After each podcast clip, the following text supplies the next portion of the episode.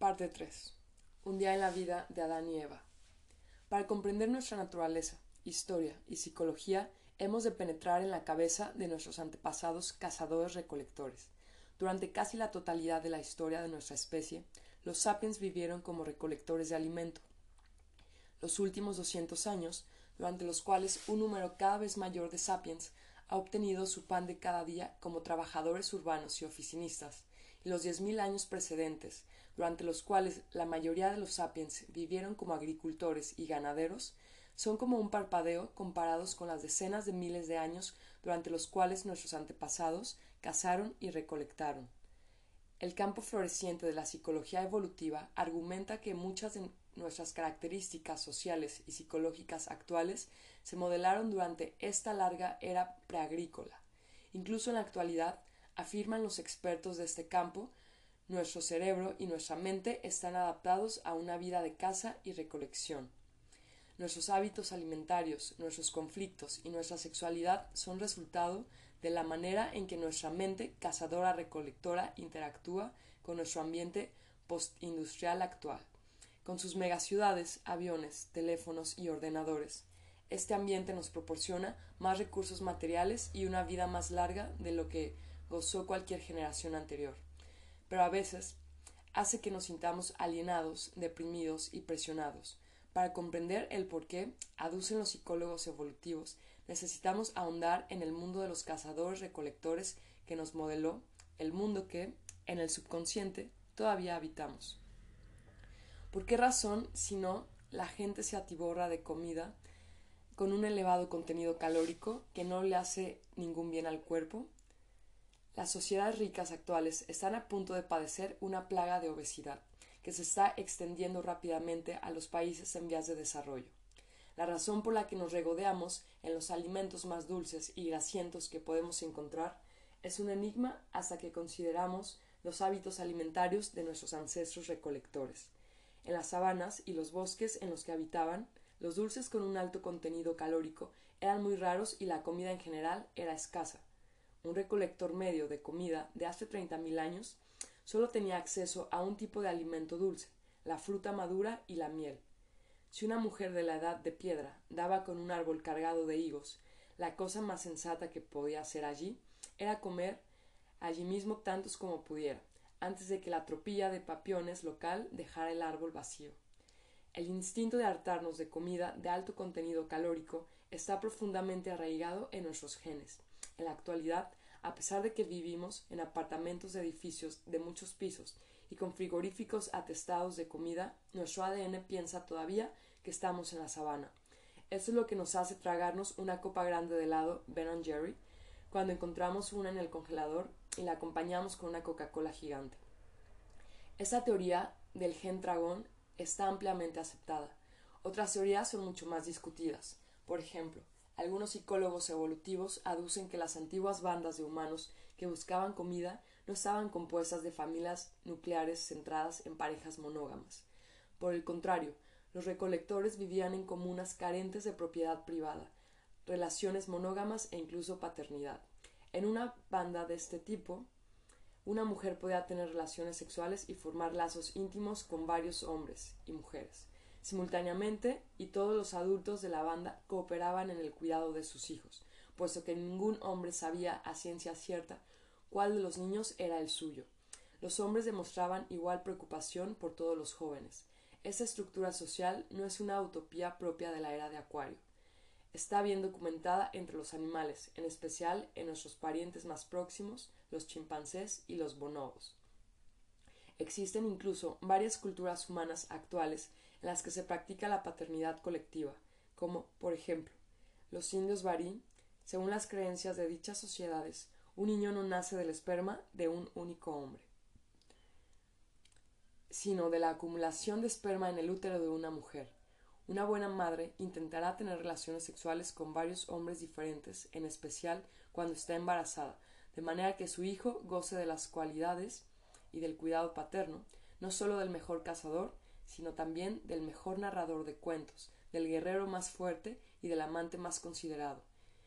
Si esto parece ridículo, recuerde el lector que hasta el desarrollo de los estudios embriológicos modernos, la gente no disponía de pruebas sólidas de que los bebés son siempre hijos de un único padre y no de muchos.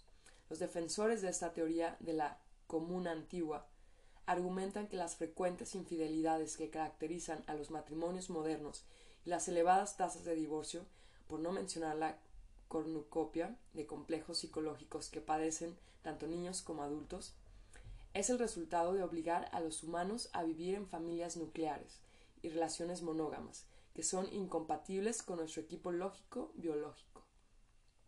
Muchos estudiosos rechazan de forma vehemente esta teoría e insisten que tanto la monogamia como la formación de familias nucleares son comportamientos humanos fundamentales, aunque las antiguas sociedades cazadoras recolectoras tenían, tendían a ser más comunales e igualitarias que las sociedades modernas. Aducen estos investigadores. Estaban constituidas por células separadas, cada una de las cuales estaba formada por una pareja celosa y los hijos que tenían en común. Es la razón de que hoy en día las relaciones monógamas y las familias nucleares sean la norma en la inmensa mayoría de las culturas, de que hombres y mujeres tiendan a ser muy posesivos con su pareja y con sus hijos, y de que incluso en estados modernos como Corea del Norte y Siria la autoridad política pase de padre a hijo.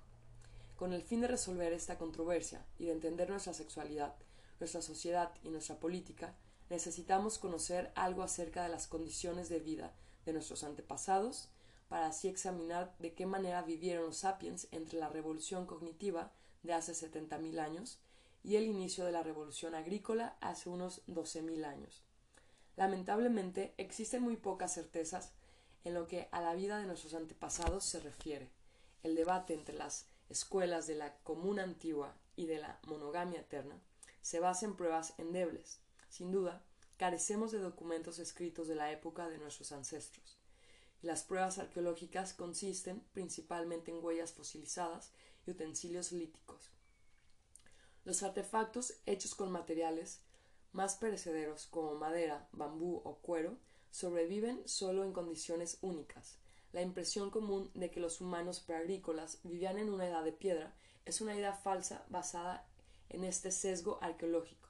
Sería más exacto llamar edad de la madera a la edad de piedra, porque la mayoría de los utensilios utilizados por antiguos cazadores recolectores estaban hechos de madera. Cualquier reconstrucción de la vida de los antiguos cazadores recolectores a partir de los artefactos que han sobrevivido es muy problemática. Una de las diferencias más notables entre los recolectores antiguos y sus descendientes agrícolas e industriales es que, para empezar, los cazadores recolectores tenían muy pocos artefactos, y estos desempeñaban un papel comparativamente modesto en su vida.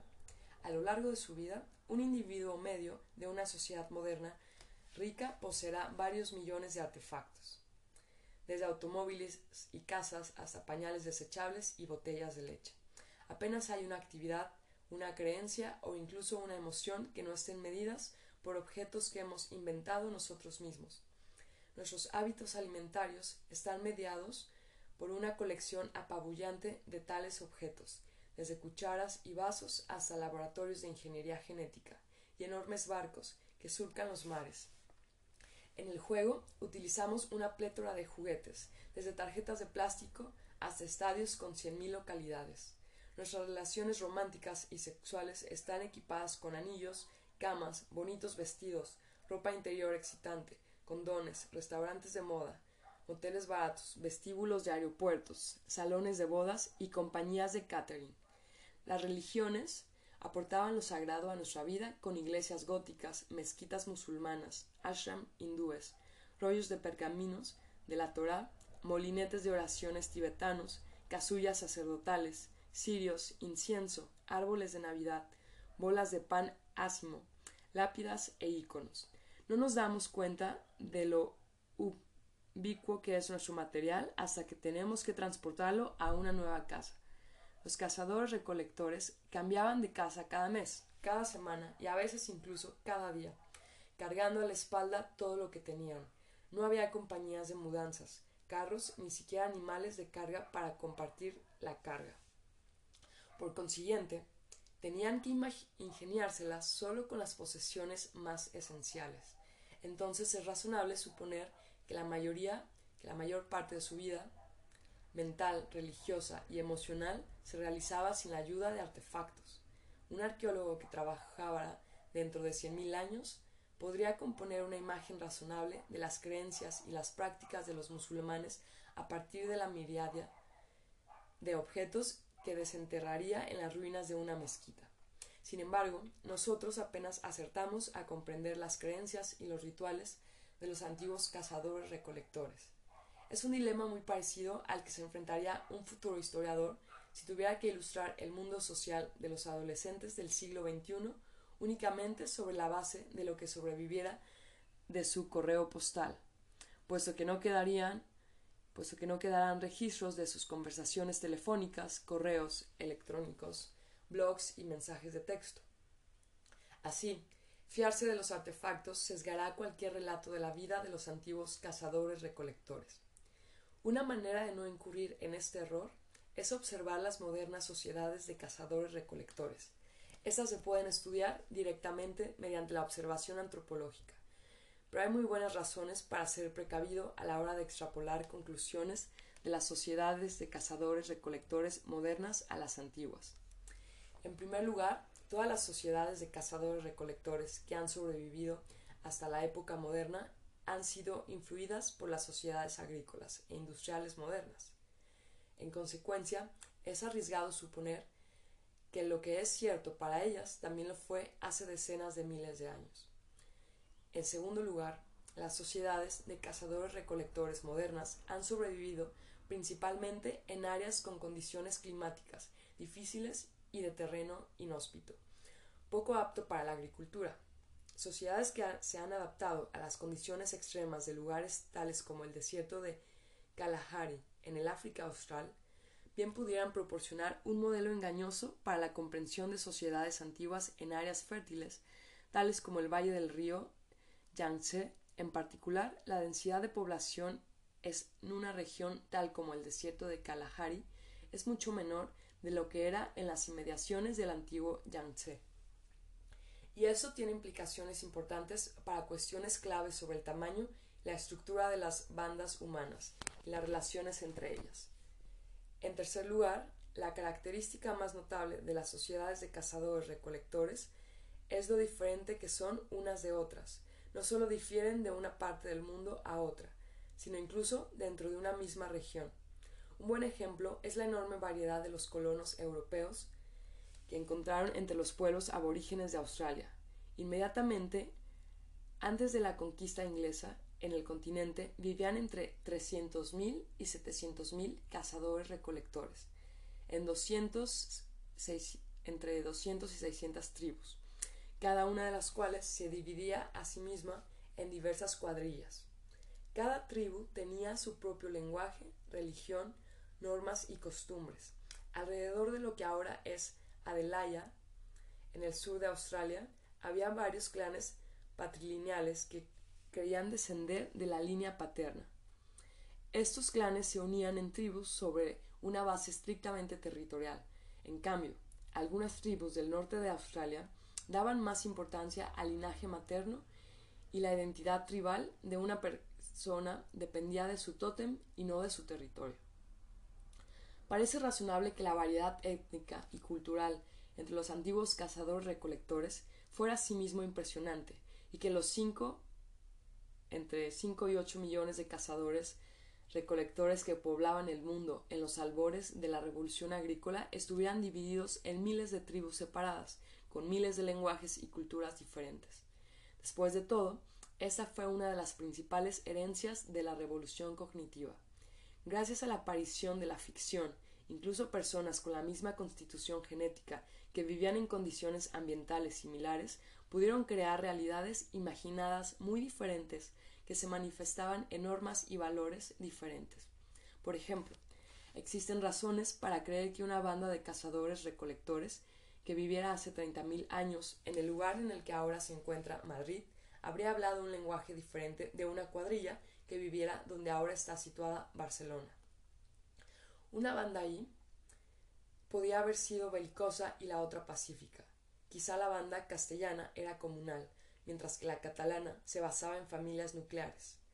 Los antiguos castellanos pudieron haber pasado muchas horas esculpiendo estatuas de madera de espíritus guardianes, mientras que sus contemporáneos catalanes quizá los adoraran mediante la, la danza. Quizá los primeros creyeran en la reencarnación, mientras que los otros pensaran que eso eran tonterías. En una sociedad podrían haberse aceptado las relaciones homosexuales, mientras que en la otra podrían haber sido tabú. En otras palabras, mientras que las observaciones antropológicas de los modernos cazadores-recolectores nos pueden ayudar a comprender algunas de las posibilidades de que disponían los antiguos recolectores, el horizonte de posibilidades de los antiguos era mucho más amplio y la mayor parte del mismo nos está vedado. Los acalorados debates sobre el modo de vida natural, entre comillas, de Homo sapiens no aciertan el punto principal, desde la revolución cognitiva no ha habido un único modo de vida natural para los sapiens. Existen solo opciones culturales con una asombrosa paleta de posibilidades. La sociedad opulenta original. ¿Qué generalizaciones podemos hacer? No obstante, acerca de la vida en el mundo preagrícola, parece seguro decir que la gran mayoría de la gente vivía en pequeñas cuadrillas que sumaban en total varias decenas o con mucho varios cientos de individuos, y que todos estos individuos eran humanos. Es importante señalar este último punto, porque está lejos de ser una obviedad. La mayoría de los miembros de las sociedades agrícolas e industriales son animales domésticos. Desde luego que estos no son iguales que sus dueños, pero así y todos son miembros de dichas sociedades. En la actualidad, la sociedad llamada Nueva Zelanda está formada por 4.5 millones de sapiens y 50 millones de ovejas. Solo había una excepción a esa regla general, el perro.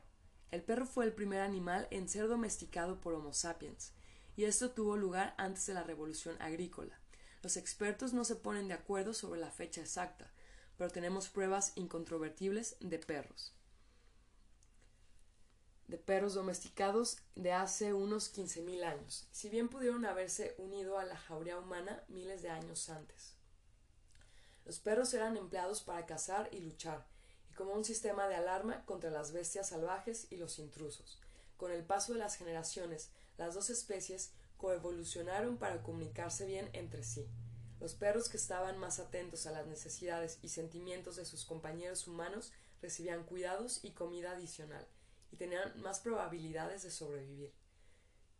Simultáneamente, los perros aprendieron a manipular a la gente para sus propias necesidades. Un vínculo de 15.000 años ha producido una comprensión y afecto mucho mayores entre humanos y perros que entre humanos y cualquier otro animal. En algunos casos, los perros muertos se enterraban incluso ceremonialmente de manera parecida a los humanos. Véase figura 6. Los miembros de una banda se conocían entre sí íntimamente y estaban rodeados durante toda su vida de amigos y parientes. La soledad y la privacidad eran raras. Las bandas vecinas competían por los recursos e incluso luchaban entre sí. Pero también tenían contactos amistosos, intercambiaban miembros, cazaban juntas, intercambiaban productos de lujo y raros, cimentaban alianzas políticas y celebraban festividades religiosas. Esta cooperación era una de las más de las improntas más importantes de Homo sapiens, y le confirió una ventaja crucial sobre otras especies humanas. A veces las relaciones con las bandas vecinas eran lo bastante estrechas para que constituyeran una única tribu, que compartía un lenguaje común, mitos comunes y normas y valores comunes. Pero no hemos de sobreestimar la importancia de esas relaciones externas. Aunque en tiempos de crisis las bandas vecinas se acercaran más unas a otras, e incluso si ocasionalmente se reunían para cazar o festejar juntas, todavía pasaban la mayor parte de su tiempo en completo aislamiento e independencia. El comercio se limitaba sobre todo a objetos de prestigio, tales como conchas, ámbar y pigmentos. No existen pruebas de que la gente comerciara con bienes básicos como frutos y carne, o que la existencia de una cuadrilla dependiera de importar bienes de otra. Las relaciones sociopolíticas, asimismo, tendían a ser esporádicas. La tribu no servía como una estructura política permanente. Figura 6. la primera mascota, tumba de 12.000 años de antigüedad descubierta en el norte de Israel. Contiene el esqueleto de una mujer de 50 años de edad junto al de un cachorro. El cachorro estaba enterrado cerca de la cabeza de la mujer. La mano izquierda que de ésta se halla sobre el perro de una manera que pudiera indicar un vínculo emocional. Existen desde luego otras explicaciones posibles. Por ejemplo, quizá el cachorro era un regalo al guardián de otro mundo. La tribu no servía como una estructura política permanente e incluso si tenía lugares de encuentro estacionales, no había pueblos ni instituciones permanentes. La persona media pasaba muchos meses sin ver ni oír a ningún humano que fuera de su propia banda, y a lo largo de toda su vida no encontraba más que a unos pocos cientos de humanos. La población de Sapiens estaba tenuemente extendida sobre vastos territorios. Antes de la revolución agrícola, la población humana de todo el planeta era más pequeña que la de Andalucía en la actualidad. La mayoría de las cuadrillas de sapiens vivían viajando, vagando de un lugar a otro en busca de comida. Sus movimientos estaban influidos por las estaciones cambiantes, las migraciones anuales de los animales y los ciclos de crecimiento de las plantas. Por lo general se desplazaban en un sentido y en otro por el mismo territorio conocido.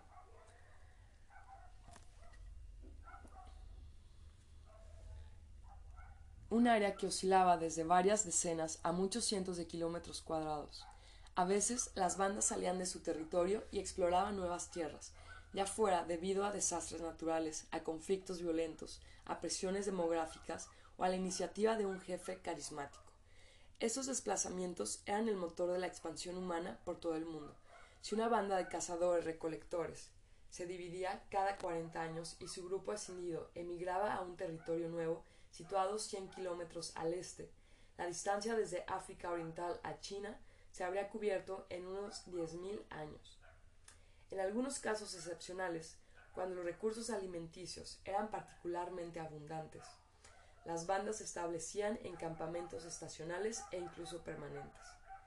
Técnicas para secar, ahumar y en zonas árticas, congelar la comida hicieron también posible permanecer en el mismo lugar por periodos más prolongados, y aún más importante, a lo largo de mares y ríos ricos en peces, marisco y aves acuáticas. Los humanos establecieron aldeas permanentes de pescadores.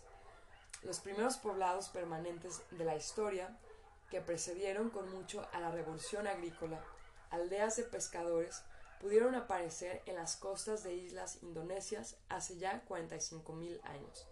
Estas pudieron haber sido la base de las que Homo sapiens emprendió su primera aventura transoceánica, la invasión de Australia. Saber cómo hacer un cuchillo de piedra, cómo remendar una capa rota, cómo disponer una trampa para conejos, cómo actuar ante avalanchas, mordeduras de serpientes o leones hambrientos. La pericia en cada una de estas muchas habilidades requería años de aprendizaje y práctica. El cazador-recolector medio podía transformar un pedernal en una punta de lanza en cuestión de minutos. Cuando intentamos imitar esta hazaña, por lo general fracasamos estrepitosamente. La mayoría de nosotros carecemos del conocimiento experto de las propiedades del pedernal y del basalto para proporcionar lascas y de las habilidades motrices finas para trabajarlos de manera precisa. En otras palabras, el cazador-recolector medio tenía un conocimiento más amplio, más profundo y más variado de su entorno inmediato que la mayoría de sus descendientes modernos. Hoy en día, la mayoría de las personas de las sociedades industriales no necesitan saber mucho acerca del mundo natural con el fin de sobrevivir. ¿Qué es lo que uno necesita saber realmente para arreglárselas como ingeniero informático, agente de seguros, profesor de historia u obrero de una fábrica? Necesitamos saber mucho acerca de nuestro minúsculo campo de experiencia, pero para la inmensa mayoría de las necesidades de la vida nos fiamos ciegamente de la ayuda de otros expertos, cuyos propios conocimientos están asimismo limitados a un minuto, a un diminuto campo de pericia. El colectivo humano sabe en la actualidad muchísimas más cosas de las que sabían las antiguas cuadrillas, pero a nivel individual, los antiguos cazadores, recolectores eran las gentes más bien informadas y diestras de la historia. Existen algunas pruebas de que el tamaño del cerebro del sapiens medio se ha reducido desde la época de los cazadores-recolectores. En aquella época, la supervivencia requería capacidades mentales soberbias de todos. Cuando aparecieron la agricultura y la industria, la gente pudo basarse cada vez más en las habilidades de los demás para sobrevivir, y se abrieron nuevos nichos para imbéciles, entre comillas. Uno podía sobrevivir y transmitir sus genes nada especiales a la siguiente generación trabajando como aguador o como obrero de una cadena de montaje. Los cazadores recolectores dominaban no solo el mundo circundante de animales, plantas y objetos, sino también el mundo interno de sus propios cuerpos y sentidos. Escuchaban el más leve movimiento en la hierba para descubrir si allí podía acechar una serpiente. Observaban detenidamente el follaje de los árboles con el fin de descubrir frutos, colmenas y nidos de aves. Se desplazaban con un mínimo de esfuerzo y ruido, y sabían cómo sentarse, andar y correr de la manera más frágil y eficiente. El uso variado y constante de su cuerpo hacía que se hallaran en tan buena forma como los corredores de maratón. Poseían una destreza física que la gente de hoy en día es incapaz de conseguir incluso después de años de practicar yoga o tai chi. El modo de vida de los cazadores recolectores difería de manera significativa de una región a otra de una estación a la siguiente, pero en su conjunto parece que los cazadores recolectores gozaban de un estilo de vida más confortable y remunerador que la mayoría de los campesinos, pastores, jornaleros y oficinistas que le siguieron los pasos. Aunque las personas de las sociedades opulentas actuales trabajaban una media de 40 a 45 horas semanales y las personas en vías de desarrollo trabajan 60 e incluso 80 horas por semana, los cazadores recolectores que viven hoy en día en el más inhóspito de los hábitats como el desierto de Kalahari. Trabajan por término medio solo 35, entre 35 y 45 horas por semana. cazan solo un día de cada tres y recolectar les ocupa solo de 3 a 6 horas diarias. En épocas normales, esto es suficiente para alimentar a la cuadrilla. Bien pudiera ser que los cazadores recolectores antiguos que vivían en zonas más fértiles que el Kalahari invirtieran todavía menos tiempo para obtener alimentos y materiales en bruto. Además de esto, los cazadores recolectores gozaban de una carga más liviana de tareas domésticas. No tenían platos que lavar, ni alfombras para quitarles el polvo, ni pavimentos que pulir, ni pañales que cambiar, ni facturas que pagar. La economía de los cazadores recolectores proporcionaba a la mayoría de la gente una vida más interesante que la que da la agricultura o la industria. En la actualidad, una obrera china de una fábrica se va de casa alrededor de las siete de la mañana, recorre las calles contaminadas hasta llegar a un taller cuyas condiciones de trabajo son infames y allí hace funcionar la misma máquina de la misma manera un día y otro, durante diez largas y tediosas horas, después vuelve a casa a las siete de la tarde y se pone a lavar los platos y a hacer la colada. Hace treinta mil años los cazadores recolectores chinos podían abandonar el campamento pongamos por caso, a las ocho de la mañana, vagaban por los bosques y prados cercanos, recolectando setas, extrayendo del suelo raíces comestibles, capturando ranas y ocasionalmente huyendo de tigres.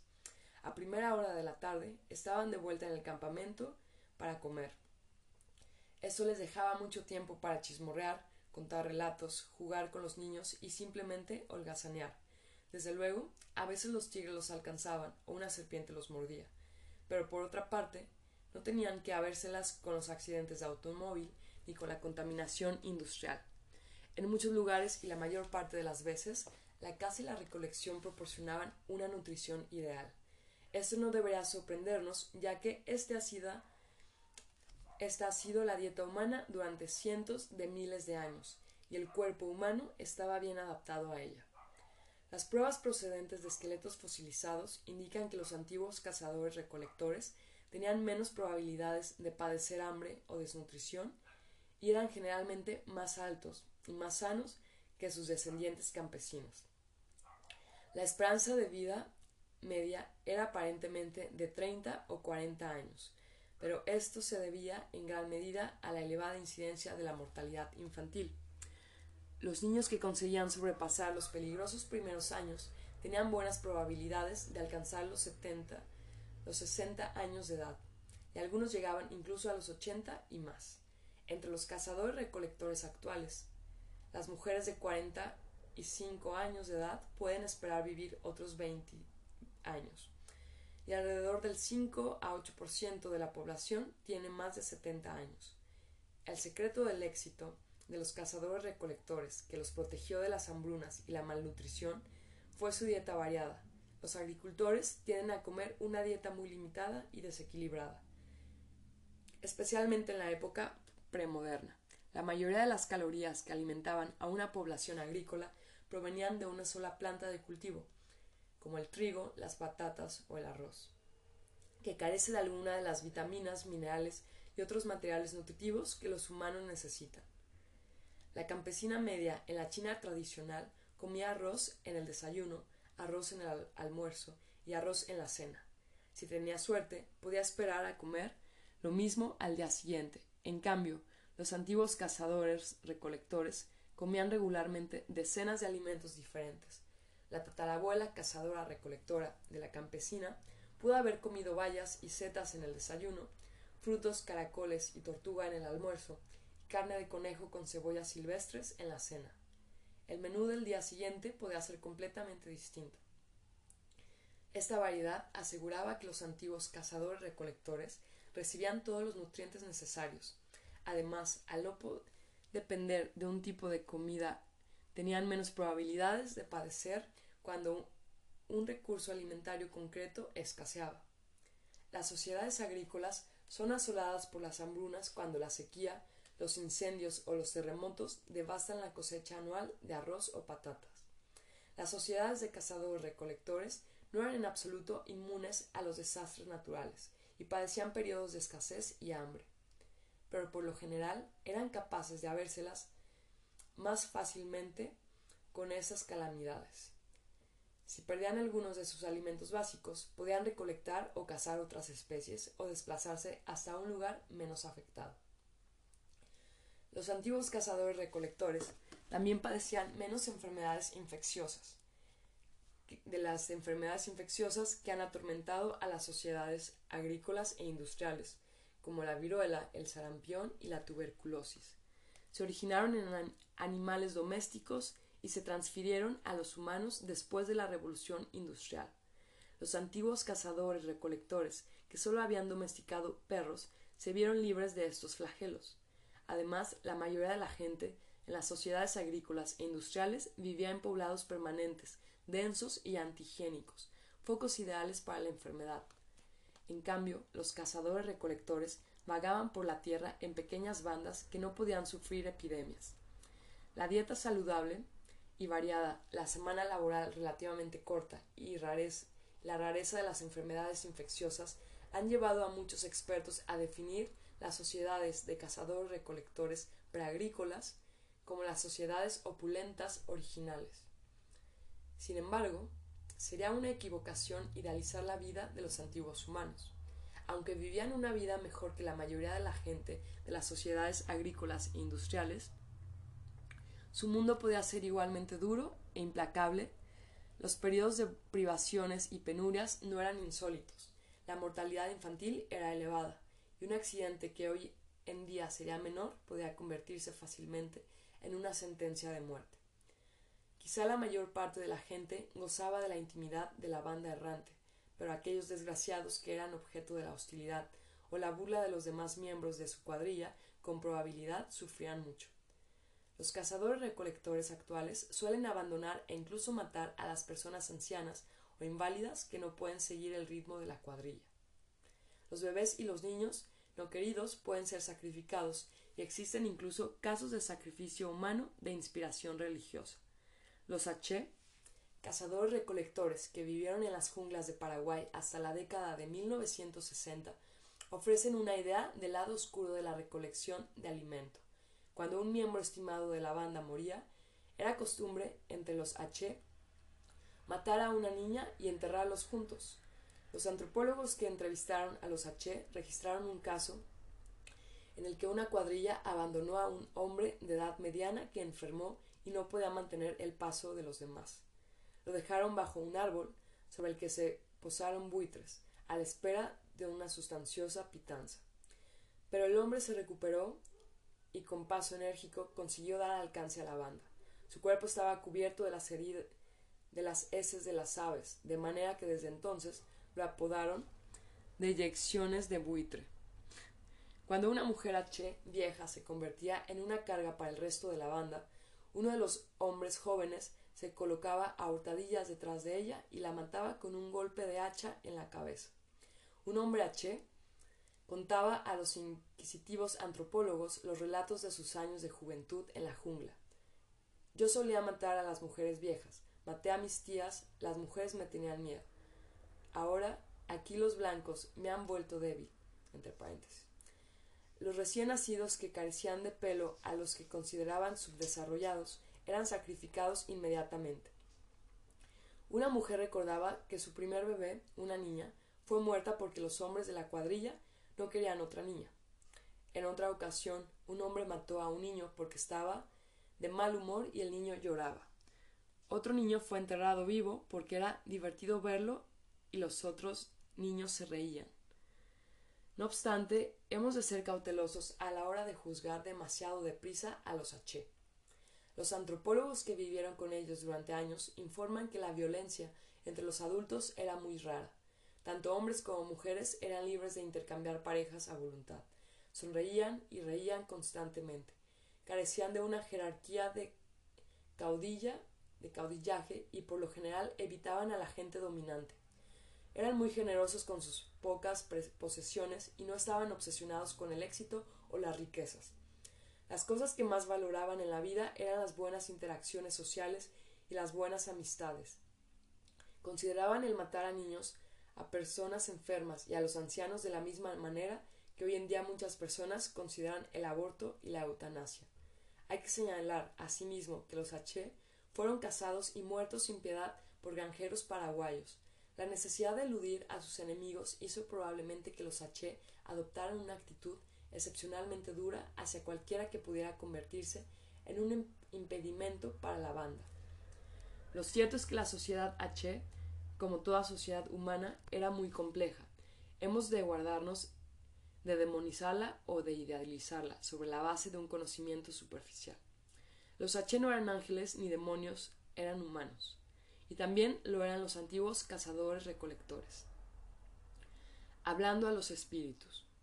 ¿Qué podemos decir acerca de la vida espiritual y mental de los antiguos cazadores recolectores?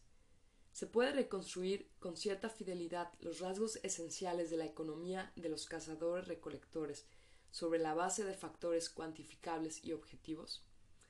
Por ejemplo, podemos calcular cuántas calorías diarias necesitaba una persona para sobrevivir, cuántas calorías obtenía a partir de un kilogramo de nueces y cuántas nueces podía recogerse en un kilómetro cuadrado de bosque.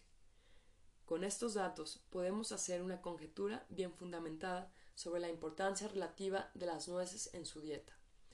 Pero, ¿consideraban ellos que las nueces eran una exquisitez o un alimento básico y trivial?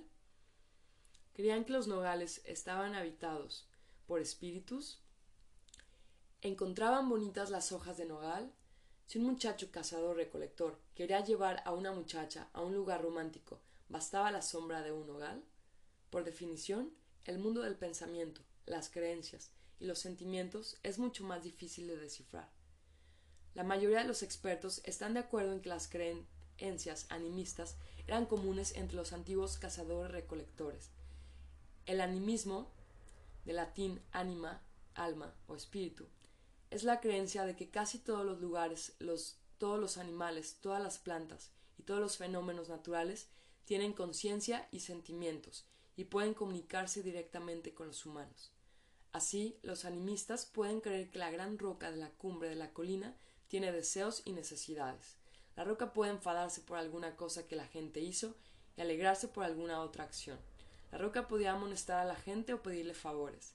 Los humanos, por su parte, pueden dirigirse a la roca para apaciguarla o amenazarla. No solo la roca, sino también el roble del fondo del valle es un ser animado y lo mismo el río que fluye bajo la colina. la fuente en el calvero del bosque, los matorrales que crecen a su alrededor, el sendero hasta el calvero y los ratones de campo, los lobos y los cuervos que allí beben. En el mundo animista, los objetos y los seres vivos no son los únicos seres animados, hay asimismo entidades inmateriales, los espíritus de los muertos y seres amistosos y malévolos, como los que en la actualidad llamamos demonios, hadas y ángeles. Los animistas creen que no hay barreras entre los humanos y otros seres. Todos pueden comunicarse directamente mediante palabras, canciones, bailes y ceremonias. Un cazador puede, puede dirigirse a un rebaño de ciervos y pedirle que uno de ellos se sacrifique. Si la caza tiene éxito, el cazador puede pedirle al animal muerto que lo perdone. Cuando alguien cae enfermo, el chamán puede contactar con el espíritu que produjo la enfermedad e intentar pacificarlo o asustarlo para que se vaya. Si es necesario, el chamán puede pedir ayuda a otros espíritus. Lo que caracteriza todos estos actos de comunicación es que las entidades a las que se les invoca son seres locales, no son seres universales, sino más bien un ciervo concreto, un árbol concreto, un río determinado, un espíritu particular. De la misma manera que no hay barreras entre los humanos y otros seres, tampoco hay una jerarquía estricta. Las entidades no humanas no existen simplemente para satisfacer las necesidades de los hombres, ni tampoco son dioses todopoderosos, que gobiernan el mundo a su antojo. El mundo no gira alrededor de los humanos ni alrededor de ningún otro grupo concreto de seres. El animismo no es una religión específica.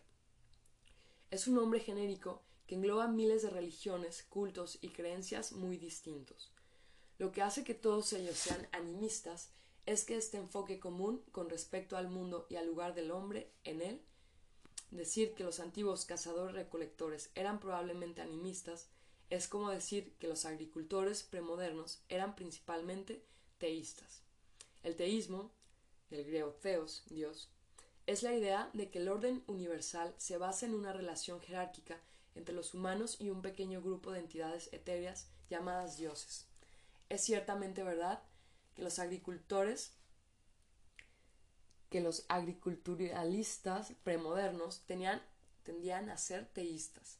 Pero esto no nos dice mucho acerca de los detalles. Bajo la etiqueta genérica teístas, encontramos los rabinos judíos de la Polonia del siglo XVIII, los puritanos del Massachusetts del siglo XVII, que quemaban brujas, los sacerdotes aztecas del México del siglo XV, los místicos sufíes del Irán del siglo XII, los guerreros vikingos del siglo Los legionarios romanos del siglo II y los burócratas chinos del siglo I. Cada uno de ellos consideraba que las creencias y las prácticas de los demás eran extrañas y heréticas. Las diferencias entre las creencias y las prácticas de los grupos de cazadores recolectores animistas eran probablemente igual de grandes.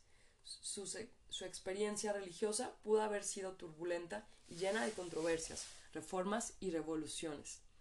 Pero lo máximo que podemos afirmar son prácticamente estas generalizaciones cautelosas, Cualquier intento de describir los detalles de la espiritualidad arcaica es un ejercicio especulativo, porque apenas hay pruebas y las pocas que tenemos, un reducido número de artefactos y pinturas rupestres, pueden ser interpretadas de mil maneras distintas. Las teorías de los expertos que afirman saber qué es lo que sentían los cazadores recolectores arrojan más luz sobre los prejuicios de sus autores que sobre las religiones de la Edad de Piedra Véanse figuras 7 y 8.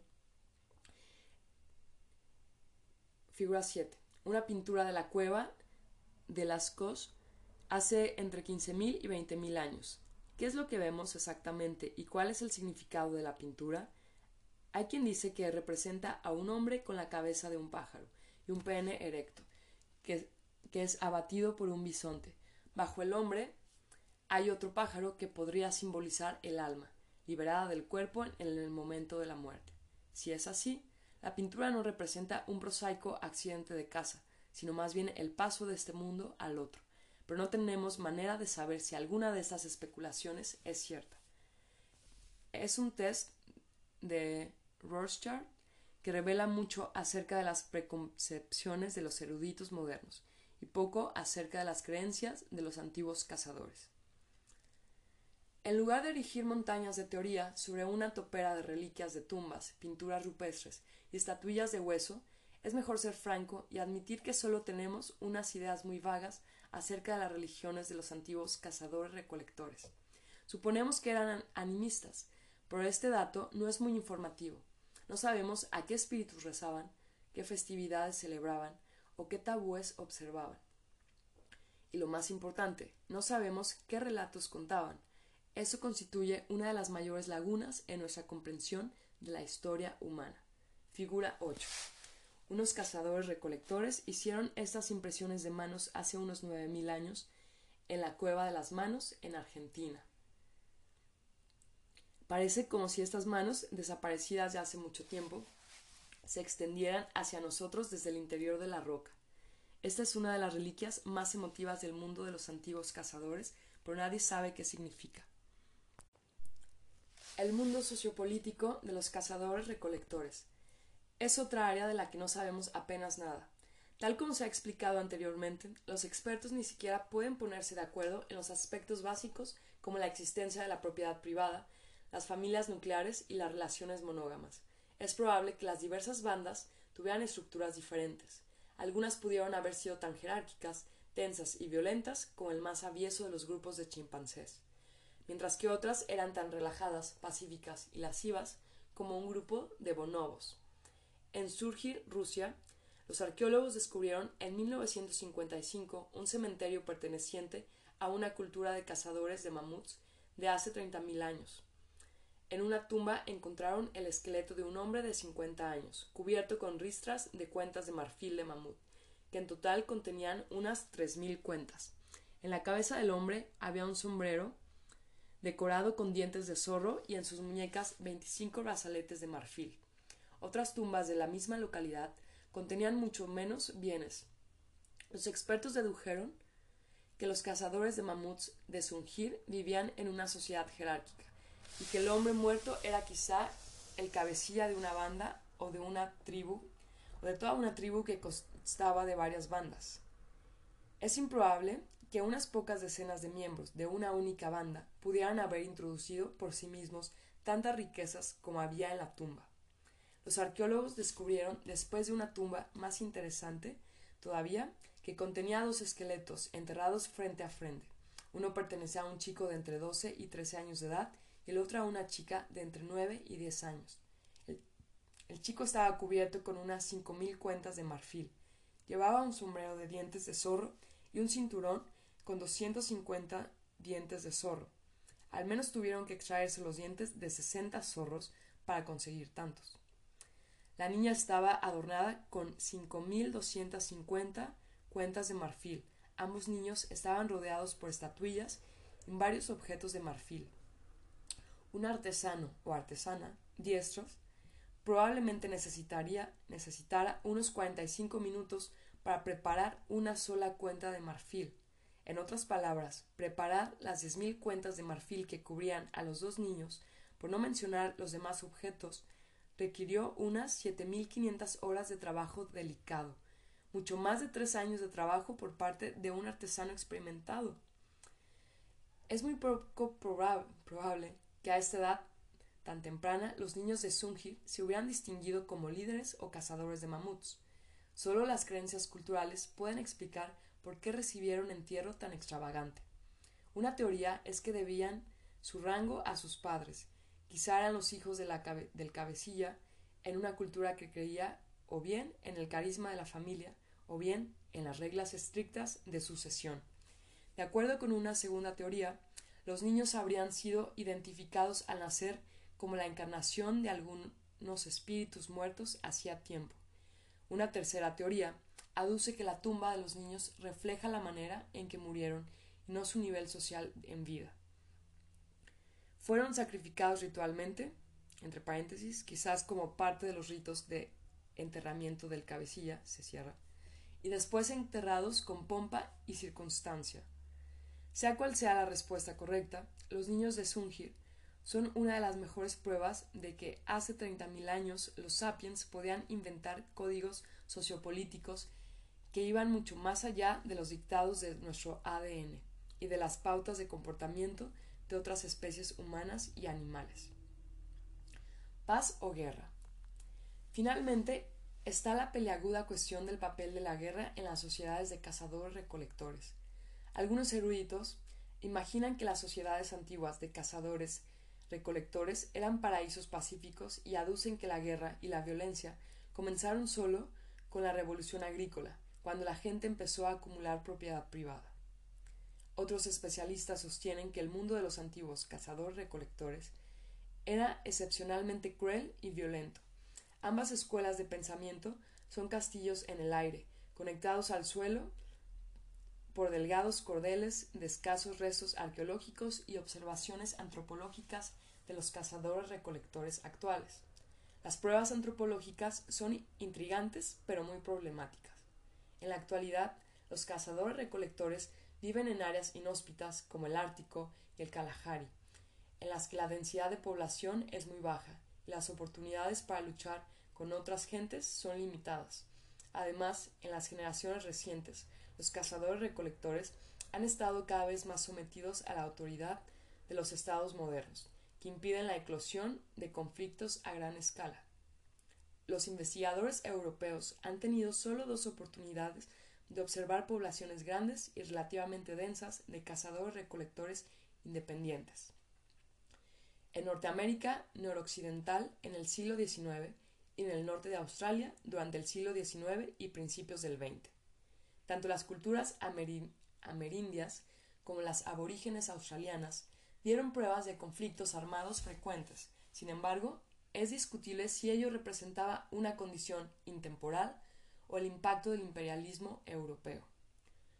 Los hallazgos arqueológicos son a la vez escasos y opacos. ¿Qué pistas reveladoras podrían quedar de cualquier guerra que hubiera tenido lugar hace decenas de miles de años? En aquel entonces no había fortificaciones ni muros, no había cascos de artillería ni espadas o escudos. Una antigua punta de lanza pudo haber sido usada en la guerra, pero también en la caza. Los huesos humanos fosilizados no son menos difíciles de interpretar. Una fractura podría indicar una herida de guerra o un accidente, y tampoco la ausencia de fracturas y cortes en un esqueleto antiguo es una prueba concluyente de que la persona a la que pertenecía el esqueleto no muriera de una muerte violenta. La, la, muerte puede ser causada por traumatismos en los tejidos blandos que no dejan marcas en el hueso. Y aún más importante, durante las guerras preindustriales, más del 90% de los muertos lo fueron por el hombre, frío y enfermedades, y no por armas. Imagina el lector que, hace treinta mil años, una tribu derrotara a su vecina y la expulsara de tierras de forrajeo codiciadas. En la batalla decisiva murieron diez miembros de la tribu derrotada. Al año siguiente, otros cien miembros de la tribu vencida murieron de hambre, frío y enfermedad. Los arqueólogos que hallaran estos ciento diez esqueletos podrán llegar muy fácilmente a la conclusión de que la mayoría de víctimas fueron víctimas de algún desastre natural.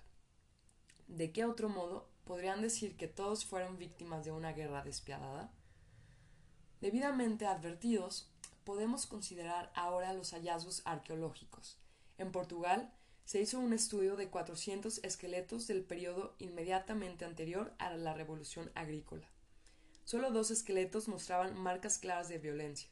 Un estudio similar de 400 esqueletos del mismo periodo en Israel descubrió una única resquebrajadura en un único cráneo que podía, podría atribuirse a la violencia humana.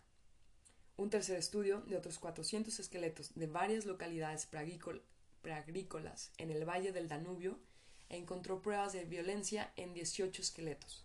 18 de un total de 400 pueden no parecer mucho, pero en realidad es un porcentaje muy alto. Si los 18 murieron en realidad de forma violenta, eso significa que alrededor de un 4.5% de las muertes en el antiguo Valle del Danubio fueron causadas por la violencia humana. En la actualidad, la media global es de solo el 1.5%, considerando la suma de las causadas por la guerra y el crimen. Durante el siglo XX, solo el 5% de las, de las muertes humanas resultaron por la violencia humana. Y eso es en un siglo que vio las guerras más sangrientas y los genocidios más masivos. Si esta revelación se puede extrapolar el antiguo valle del Danubio fue tan violento como el siglo XX. Los deprimentes hallazgos del valle del Danubio están respaldados por una serie de descubrimientos igualmente deprimentes en otras regiones. Paréntesis de que el siglo el antiguo valle del Danubio fue tan violento como el siglo XX, asterisco. Podría aducirse que no todos los 18 danubianos murieron realmente por las marcas de violencia que pueden verse en sus restos. Algunos solo resultaron heridos. Sin embargo, es probable que esto esté compensado por las muertes debidas a traumatismos en los tejidos blandos y a las privaciones invisibles que acompañan la guerra. Se cierra. En Jebel Sahaba, en Sudán, se descubrió un cementerio de hace 12.000 años que contenía 59 esqueletos. Se encontraron puntas de flecha y de lanza incrustadas en los huesos o situadas cerca de ellos en 24 esqueletos, un 40% del total. El esqueleto de una mujer revelaba 12 heridas, en la cueva de Ofnet, en Baviera. Los arqueólogos descubrieron los restos de 38 cazadores recolectores, principalmente mujeres y niños, que habían sido arrojados en dos pozos de enterramiento. La mitad de los esqueletos, incluidos los de los niños y bebés, presentaban claras señales de heridas por armas humanas, como garrotes y cuchillos. Los pocos esqueletos pertenecientes a varones maduros presentaban las peores marcas de violencia. Con toda probabilidad, una cuadrilla al completo de cazadores recolectores fue masacrada en Ofnet.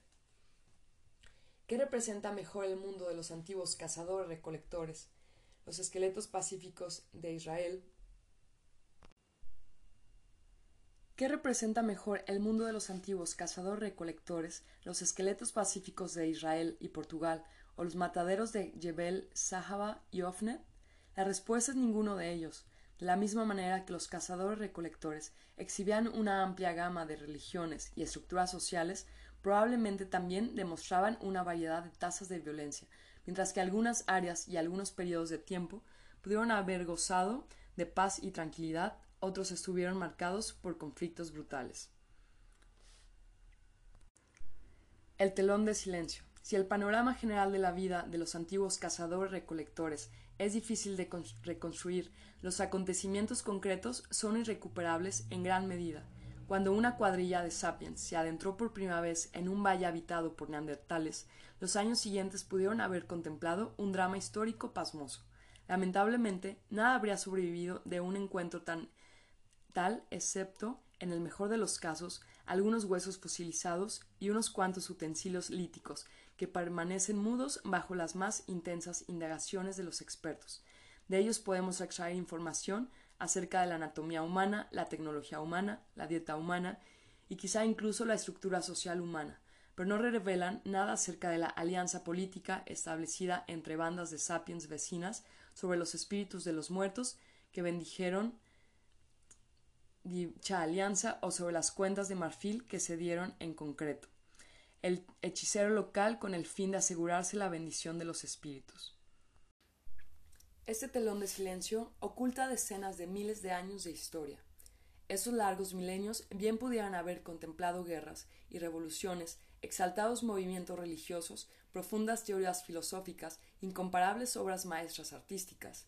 Los cazadores recolectores pudieron haber tenido sus Napoleones conquistadores, que gobernaban imperios con un tamaño que era la mitad de Luxemburgo, dotados Beethovens, que carecían de orquestas sinfónicas, pero que conmovían a su auditorio hasta las lágrimas con el sonido de sus flautas de bambú, y profetas carismáticos que revelaban las palabras de un roble local en lugar de las de un Dios creador universal. Pero todo esto son simples suposiciones. El telón de silencio es tan grueso que ni siquiera podemos estar seguros de que tales hechos ocurrieran, y mucho menos describirlos a detalle. Los expertos tienden a plantear únicamente aquellas cuestiones que pueden responder de manera razonable. Si el descubrimiento de herramientas de investigación de las que hasta ahora no disponemos, probablemente no sabremos nunca qué es lo que querían los antiguos cazadores recolectores o qué dramas políticos vivieron. Pero, aun así, es vital formular preguntas para las que no tenemos respuesta. De otro modo, podríamos sentirnos tentados de descartar 60.000 o 70.000 años de historia humana con la excusa de que las gentes que vivieron entonces no hicieron nada de importancia, entre comillas. Lo cierto es que hicieron muchas cosas importantes, en particular modelaron el mundo que nos rodea en un grado mucho mayor de lo que la mayoría de la gente piensa. Los viajeros que visitan la tundra siberiana, los desiertos de Australia Central, la pluviselva amazónica, creen haber penetrado en paisajes prístinos prácticamente intocados por manos humanas. Pero es una ilusión. Los cazadores recolectores estuvieron allí antes que nosotros y produjeron cambios espectaculares, incluso en las junglas más densas y en los desiertos más desolados. En el capítulo siguiente se explica de qué manera los cazadores recolectores remodelaron completamente la ecología de nuestro planeta mucho antes de que se construyera la primera aldea agrícola. Las bandas merodeadoras de sapiens contadores de relatos fueron la fuerza más importante y más destructora que el reino animal haya creado nunca.